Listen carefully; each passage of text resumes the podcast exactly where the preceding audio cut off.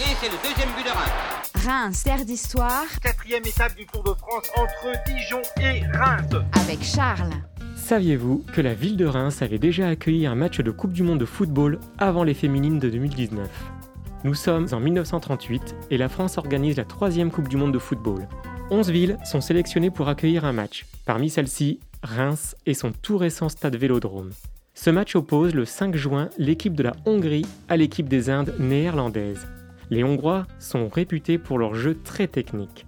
Ils sont donc favoris face à des Néerlandais totalement inconnus, mais que les journalistes ont pu voir à l'entraînement et qu'ils ont trouvé très rapides. Ce sera donc la vitesse contre la science. Les deux équipes arrivent en train à Reims, les Hongrois le 1er juin et les Néerlandais deux jours plus tard, après un long périple de plus d'un mois. Ce match à Reims suscite l'enthousiasme du journaliste du Nord-Est qui écrit La fièvre dans le stade. Le stade sera plein, c'est jour de fête.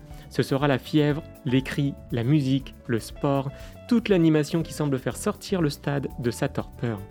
Malheureusement, l'ambiance sera quelque peu ternie par le temps maussade le jour du match. Le prix des places varie selon les tribunes. Cela va de 10 francs en virage à 240 francs pour une loge de 6 places.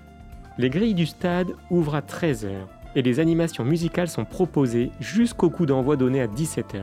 Pour l'occasion, des aménagements ont été réalisés dans le stade Vélodrome de manière à pouvoir accueillir 20 000 spectateurs. Dès le coup d'envoi, le public encourage les joueurs néerlandais. Mais les Néerlandais ne sont pas des joueurs professionnels. Et bien que courageux, ils ne peuvent faire face aux athlétiques joueurs hongrois et à leur jeu collectif. Les Hongrois remportent le match sans trop de difficultés, 6 buts à 0. Les Néerlandais sont ainsi éliminés.